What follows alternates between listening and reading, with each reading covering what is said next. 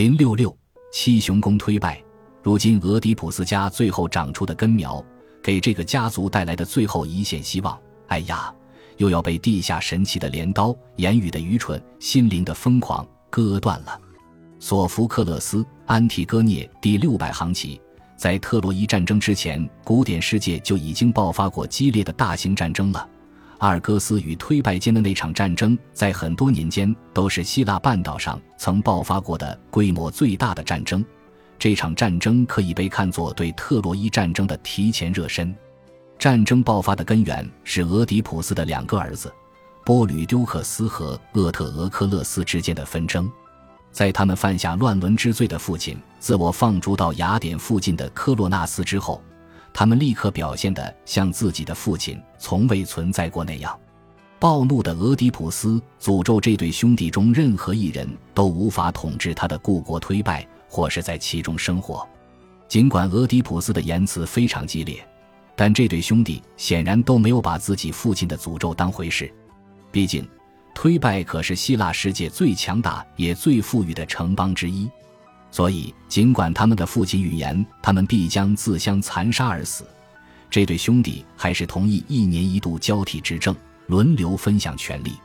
弟弟厄特俄克勒斯首先上台执政，但他一登上王位就宣布自己是唯一的国王，正如之后的许多人也做过的那样。他宣称，如果人一定要背信弃义的话，对权力的渴望显然是最好的动机。波吕尼克斯逃到了阿尔戈斯城。他在那里组建了一支愿意帮助他夺回王位的同盟军。联军中最负盛名的七位英雄，包括阿尔戈斯的国王阿德拉斯托斯、安费阿拉俄斯、卡帕纽斯、厄特俄克鲁斯、希波莫东、帕尔推诺派俄斯与蒂丢斯。安菲阿拉俄斯是海伦的堂兄，他原本并不情愿加入这次战争，因为作为一名先知，他知道七位英雄中的六名都将死于非命。在战争临近结束时，宙斯亲自用一支闪电火将安菲阿拉俄斯轰毙。另一位被闪电火轰毙的英雄是卡帕纽斯，他刚一登上推拜的城墙就被宙斯劈死，因为他曾吹嘘过，即便是宙斯本人也无法阻挡他。他的自大最终葬送了自己。厄特俄克鲁斯是阿尔戈斯国王的另一位儿子，他和自己的同伴希伯莫东都是在战斗中被杀的。帕尔推诺派俄斯是阿塔兰推的儿子，也是赫拉克勒斯儿子的友人。他在攻城时被城上抛下的石头砸死。强大的狄丢斯是当初召集英雄参加卡吕冬野猪狩猎的那位国王的儿子，在被伏击时，他单枪匹马杀死了整整五十个敌人才死去。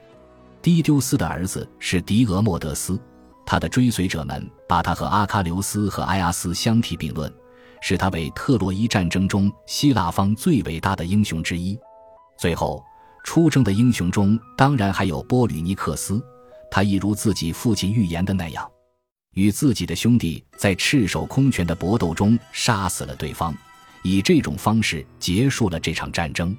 即使接手了推败的克瑞翁明确下令不准收敛波吕尼克斯的尸体，波吕尼克斯的妹妹安提戈涅还是坚持埋葬了自己的哥哥。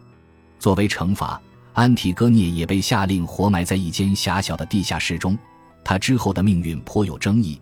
古代雅典的索福克勒斯和欧里庇得斯都曾经以这一主题创作过悲剧。有一种说法是在他恰好在爱人海蒙去拯救他的前一刻自缢而亡了。这一情节后来被莎士比亚在《罗密欧与朱丽叶》的悲剧结局中沿用。